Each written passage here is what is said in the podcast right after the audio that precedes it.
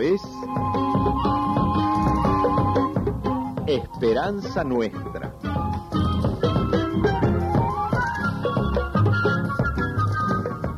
Un programa del Centro de Comunicación Nuestra Señora de Luján.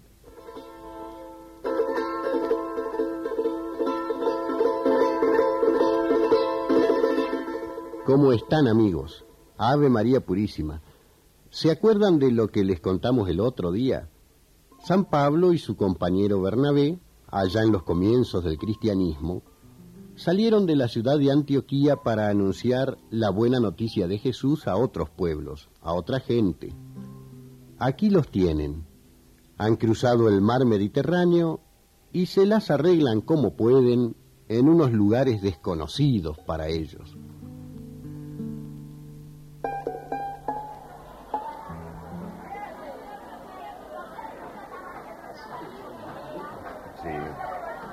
Es peligroso viajar en barco. Hay tormentas terribles. Mm. Ustedes deben estar muy convencidos de eso que creen, de eso que me están hablando de Jesús. Sí, estamos convencidos. A mí, Jesús me cambió la vida. No sé si me explico. Yo sigo siendo el mismo de antes. Soy un trabajador. Mi oficio es tejer alfombras. Pero cambié por dentro. Soy otra persona. Me siento feliz. Si usted lo dice. Acomodate ahí, Marco. ¿Estás bien así? Ahí va. ¿Es un pariente suyo? No, un paisano de mi pueblo nomás. Quedó paralítico y encima le entró un mal espíritu. ¿No ve que no habla? Está todo el día como en otro mundo. No conversa, no hace caso a nada.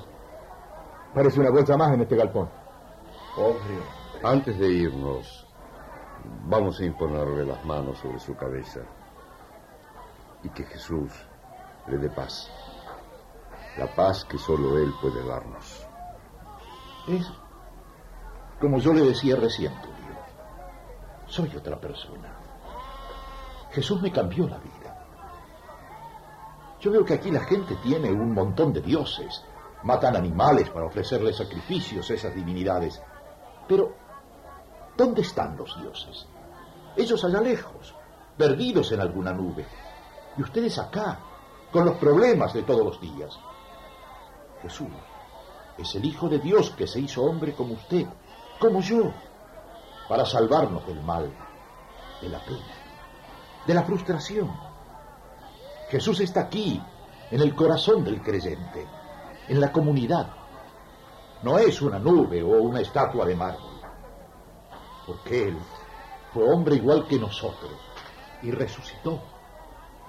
Así andaban Pablo y Bernabé, de casa en casa, de pueblo en pueblo, viviendo al día y hablando de Jesús a todos los que se les ponían a tiro. Y la cosa no siempre era fácil. Ustedes no me pisan más la sinagoga de este pueblo. ¿Y por qué? Nosotros somos tan judíos como usted y tenemos derecho a alabar a Dios y a leer la Biblia en la sinagoga. No, señor, porque ustedes agarran la Biblia y la interpretan como quieren. Y vienen a decir que ese Jesús de Nazaret cambió la historia y que resucitó y que todo lo que creemos ya no sirve. Acá los judíos andamos bien. Somos un grupo unido y no queremos problemas. Así que váyanse con la música a otra parte. No ve lo que le digo. A ustedes les teníamos que anunciar antes que a nadie la palabra de Dios. Pero no la quieren escuchar. Por eso nos vamos a ir a hablarles a los paganos, a los que no son judíos, porque tienen el corazón más abierto a la verdad. No ofenda, señor. Digo la verdad nomás. Está bien, está bien. Nos vamos. No lo molestamos más. Quédese tranquilo con su sinagoga. Pero, ¿sabe lo que vamos a hacer? Mire bien, ¿eh? Mire. Ve, ni el polvo del piso de este lugar me quiero llevar. Porque Bernabé y yo no tenemos nada en común con ustedes aunque seamos judíos. ¡Pablo! ¡Bernabé! ¿Qué sucede? ¿Qué sucede? ¡Se curó mi paisano! Empezó a caminar un poquito. Alabado sea el Señor Jesús. Ustedes no son hombres, Pablo, son dioses. Son dioses. ¿Qué está diciendo este hombre? Un momento, Tulio, por favor, no confundamos las cosas. Vos no sos Bernabé. Vos sos el dios Júpiter. No está loco este hombre. ¡No estoy loco! ¡Se curó mi paisano paralítico! Vos no sos Pablo, sos el dios Mercurio. ¡Sos el dios Mercurio el que lleva la pomada! por favor, escuche. Esto es un Somos hombres, somos hombres. ¡Son dioses! Los dioses han venido a visitarnos. Abran paso que viene el sacerdote a matar un ternero en homenaje a los dioses. Escuche, por favor, escuche. Si ese hombre mejoró de sus piernas, es porque Jesús ha oído nuestra oración y quiere hacerles ver que en Él está la verdad. Somos hombres, hombres igual que ustedes. Llegaron los dioses, Júpiter y Mercurio están con nosotros. Por favor, oye, esto es cosa de locos. La gente quiere que le ponga las manos en la cabeza, Pablo. Y vos, Bernabé, hay una cola de gente enferma. Vamos a matar el ternero para ofrecerse a nuestros dioses. Pablo y Bernabé se desgañitaron para hacer entender a esa gente que ellos no eran dioses, sino hombres como cualquier otro. Tuvieron que escabullirse para impedir que la multitud sacrificara un animal en homenaje a ellos, como si fueran el dios Júpiter y el dios Mercurio. Pero los problemas no terminaron ahí. Esa misma noche, Estos dos son muy rápidos. ¡Ahora! ¿Eh? ¿Qué? ¿Qué pasa? ¡Agárrenlos! ¿Pero qué hacen? ¡Suéltenlo! Ahora voy a enseñar a perturbar la tranquilidad del pueblo. ¡Delirantes, subversivos! ¡Toma! ¡Toma! ¡Ah! Y váyanse cuanto antes porque la próxima vez va a ser peor. En la sinagoga mando yo y no quiero problemas. ¡Váyanse! y se tuvieron que ir de ese pueblo, apaleados. Se tuvieron que ir como rata por tirante para salvar el pellejo y seguir anunciando la buena noticia. Era triste esa sensación de, que no conformaban a nadie, ni a los judíos, porque hablándoles de Jesús les rompían sus esquemas, ni a la otra gente, porque los tomaba por brujos o milagreros, y lo único que buscaban era una especie de magia que los librara de sus males como por encanto.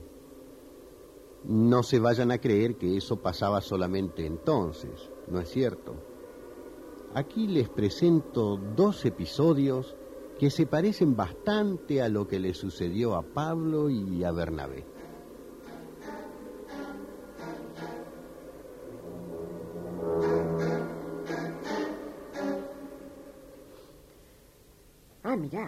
Yo desde que me enfermé voy al padre Matías todos los lunes. Ah, sí, me tengo que levantar a las 3 de la mañana porque es lejísimo de aquí. Pero no falto nunca, ¿eh? Tenés que ir muy temprano, porque hay una cola enorme de gente todos los días.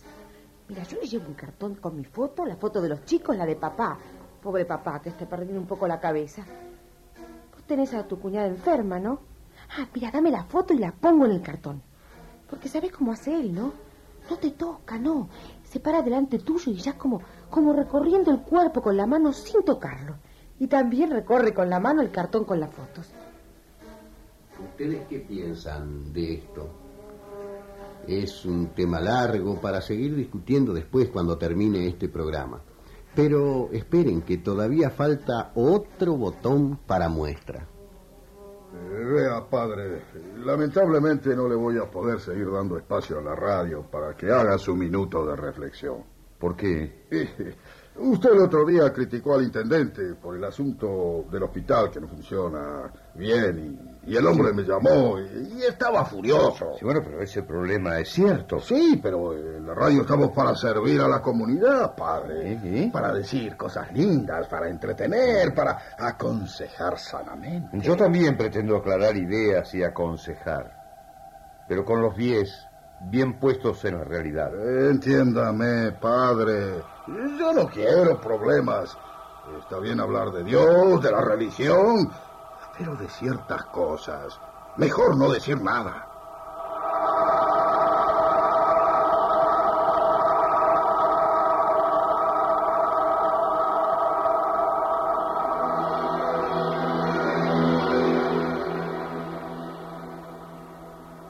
Y ya ven amigos, los Hechos de los Apóstoles son un libro escrito hace casi 20 siglos y sin embargo, lo que entonces les pasaba a los apóstoles y está escrito en este libro, hoy nos sigue pasando y hoy estamos desafiados a encontrar las mismas soluciones que entonces buscaron los apóstoles en el Espíritu de Jesús. A la gente, evidentemente, no le gustan que le rompan los esquemas. Pero el Evangelio de Jesús, como nos llama a crecer, a veces nos llama a asumir ciertas incomodidades con nuestras antiguas creencias, con nuestras antiguas tradiciones. Entre tanto, amigos, terminamos por hoy. Será hasta la próxima con mucha esperanza.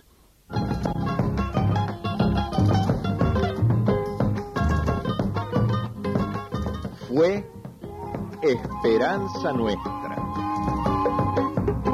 programa del Centro de Comunicación Nuestra Señora de Luján.